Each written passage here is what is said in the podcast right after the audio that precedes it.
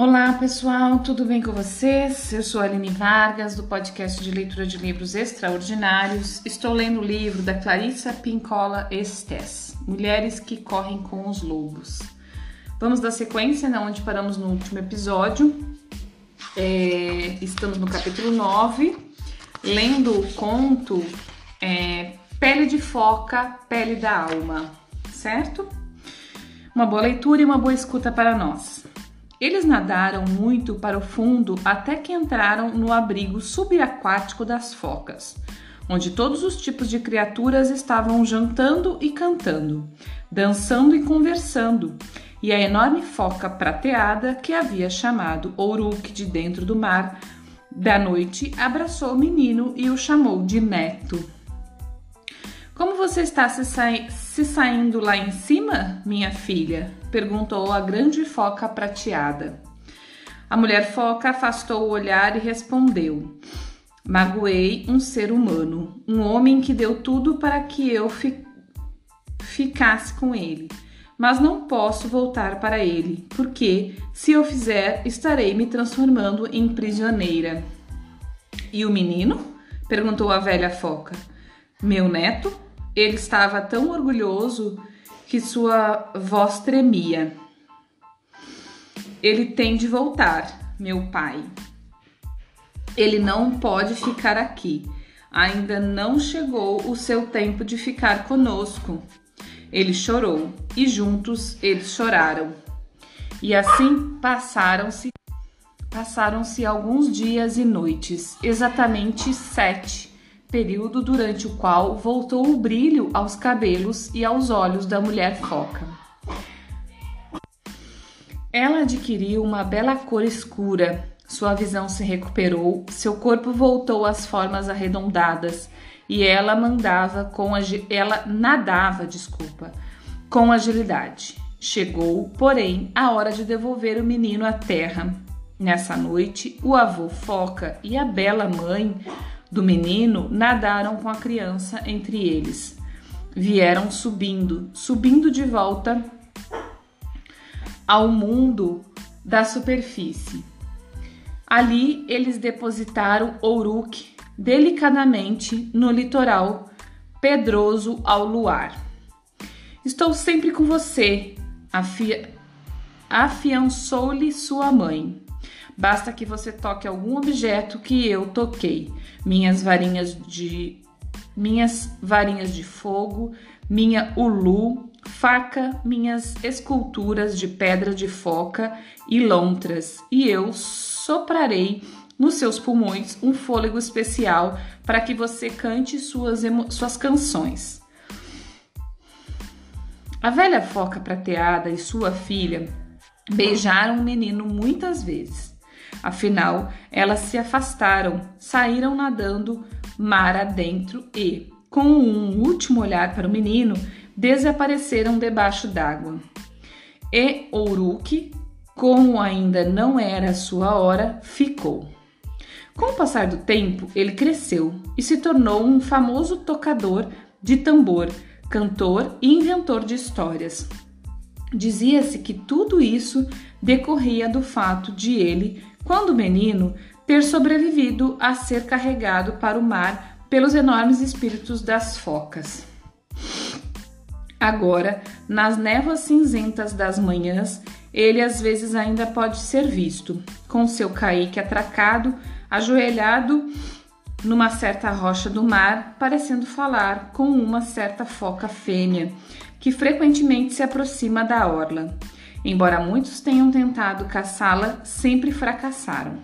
Ela é conhecida como Tanki Tankigikaki, a brilhante, a sagrada, e dizem que, apesar de ser foca, seus olhos são capazes de retratar expressões, aquelas expressões sábias, selvagens e amorosas. Então terminamos o conto, certo? Da foca, pele de foca, pele da alma. E vamos começar a entender aqui o que, que a autora coloca deste conto, certo? Primeiro subtítulo: A Pedra do Sentido da Alma como Iniciação. A foca é um dos mais belos de todos os símbolos da alma selvagem. À semelhança da natureza instintiva das mulheres, as focas são criaturas singulares que evoluíram e se adaptaram através dos séculos. Como a mulher foca, as focas verdadeiras só vêm à terra firme para procriar e amamentar. A mãe foca é extremamente devotada a seu filhote por cerca de dois meses, dando-lhe amor e proteção e alimentando-o exclusivamente com as reservas do seu próprio corpo. Durante esse período, o filhote de 15 quilos tem seu peso quadruplicado. Depois, a mãe nada para o mar aberto e o filhote, já crescido e capaz, começam uma vida independente. Entre grupos étnicos por todo o mundo, incluindo-se muitos da região circumpolar e da África Ocidental, diz-se que os seres humanos não estão realmente animados enquanto a alma não der à luz o espírito, cuidando dele e o amamentando, enchendo-o de força. Acredita-se que, com o tempo, a alma se retire para um lar mais distante, enquanto o espírito dá início a uma vida independente no mundo. O símbolo da foca para a alma é ainda mais irresistível, porque há nas focas uma docilidade, uma facilidade de acesso bem familiar aos que vivem na proximidade delas. As focas têm uma certa qualidade canina, são afetuosas por natureza, irradia delas uma espécie de pureza. No entanto, elas também podem ser muito rápidas para reagir, recuar ou re retaliar quando ameaçadas. Alma também. A alma também é assim. Ela paira por perto. Ela alimenta o espírito. Ela não foge quando percebe algo de novo, de incomum ou de difícil. Pode ocorrer, porém, especialmente quando a foca não está acostumada a seres humanos e fique ali deitada, num daqueles estados de beatitude que parecem acontecer às focas de parece acometer as focas de quando em quando, que ela não proveja as atividades do ser humano. Como a mulher foca da história e como a alma de mulheres jovens e ou inexperientes, elas não percebem as intenções dos outros e o perigo em potencial. E é sempre aí que a pele da foca é roubada. Ao trabalhar com histórias de cativeiro e de roubos de tesouros, bem como com a minha experiência de análise de muitos homens e mulheres, cheguei à conclusão de que ocorre no processo de individuação de praticamente todo mundo pelo menos um caso de roubo significativo. Algumas pessoas o, o caracterizam como o roubo da sua grande oportunidade na vida. Os apaixonados o definem como o roubo da alma, uma apropriação do espírito da pessoa, um enfraquecimento do sentido de identidade. Outros descrevem o fato como uma distração, uma ruptura, uma interferência ou irru, inter, desculpa, uma interferência ou interrupção de algo que lhes era vital. Sua arte, seu amor, seu sonho, sua esperança, sua crença na bondade, seu desenvolvimento, sua honra, seus esforços.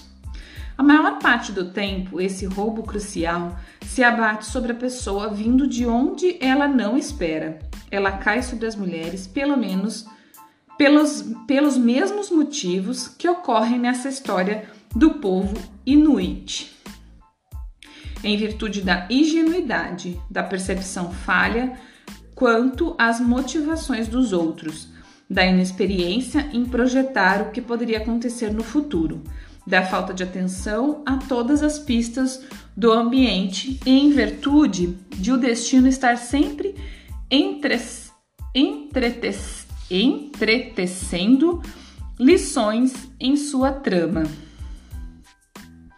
As pessoas que se permitem ser roubadas não são más, tampouco erradas. Não são tolas, No entanto, elas são, sob um certo aspecto, inexperientes ou estão imersas numa espécie de cochilo psíquico. Seria um erro atribuir esses estados apenas à juventude.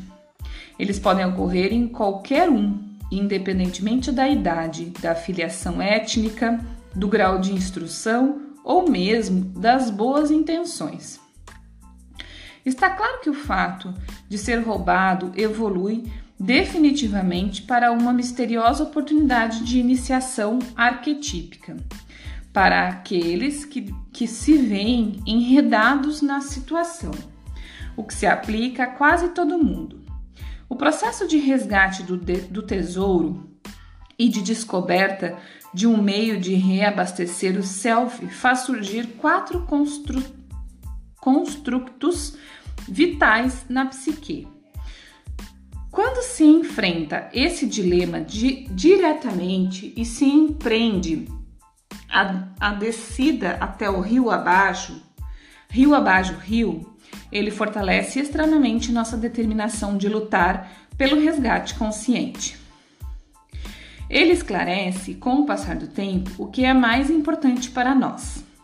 Ele nos, ele, ele nos preenche com a necessidade de ter um plano para nos libertarmos em termos psíquicos ou outros e de pôr em cena nosso conhecimento recém-adquirido. Finalmente, e com a máxima importância, ele desenvolve nossa natureza medial, aquela parte selvagem e sagaz da psique que também pode permear o mundo da alma e o mundo dos humanos.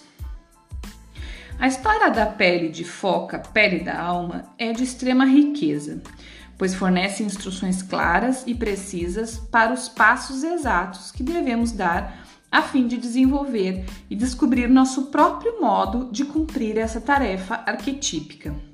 Uma das questões mais cruciais e de maior potencial destrutivo enfrentadas pelas mulheres consiste no fato de elas começarem vários processos de iniciação psicológicas sem iniciadores que tenham eles próprios completo, desculpa, que tenham eles próprios completado o processo.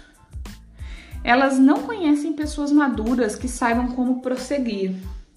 Quando os próprios iniciadores são pessoas cuja iniciação está incompleta, eles omitem aspectos importantes do processo sem perceber e às vezes causam grandes males ao iniciando por trabalharem com uma ideia fragmentada da iniciação, uma ideia que frequentemente está contaminada de uma forma ou de outra. Na outra extremidade do espectro está a mulher que passou pela experiência do roubo e que está lutando por ter maior conhecimento e domínio da situação, mas que se desnorteou e não sabe que existem outros aspectos a serem praticados para completar o aprendizado, voltando, portanto, ao primeiro estágio o de ser submetida ao roubo repetidas vezes. Se sabe por. Peraí, deixa eu voltar aqui. Não se sabe por meio de que circunstâncias ela ficou emaranhada nas rédeas. Basicamente, está lhe faltando orientação. Em vez de descobrir as necessidades de uma alma saudável e selvagem, ela se torna vítima de uma iniciação incompleta. Como os canais de iniciação matrilineares ou das mulheres mais velhas que ensinam às mais jovens certos fatos e procedimentos psíquicos do feminino selvagem, foram fragmentados e interrompidos para tantas mulheres e durante tantos anos. É uma benção poder dispor da arqueologia dos contos de fadas para ter este aprendizado. Podemos imaginar de novo tudo o que precisamos saber a partir desses modelos profundos, ou podemos comparar nossas próprias ideias a respeito dos processos psicológicos essenciais das mulheres com aquelas encontradas nas histórias. Nesse sentido, os contos de fadas e os mitos são os nossos iniciadores. Eles são os sábios que ensinam aos que vieram depois deles. Portanto, é para as mulheres semi-iniciadas ou iniciadas de modo incompleto que a dinâmica apresentada em Pele de Foca, Pele da Alma é a mais ilustrativa.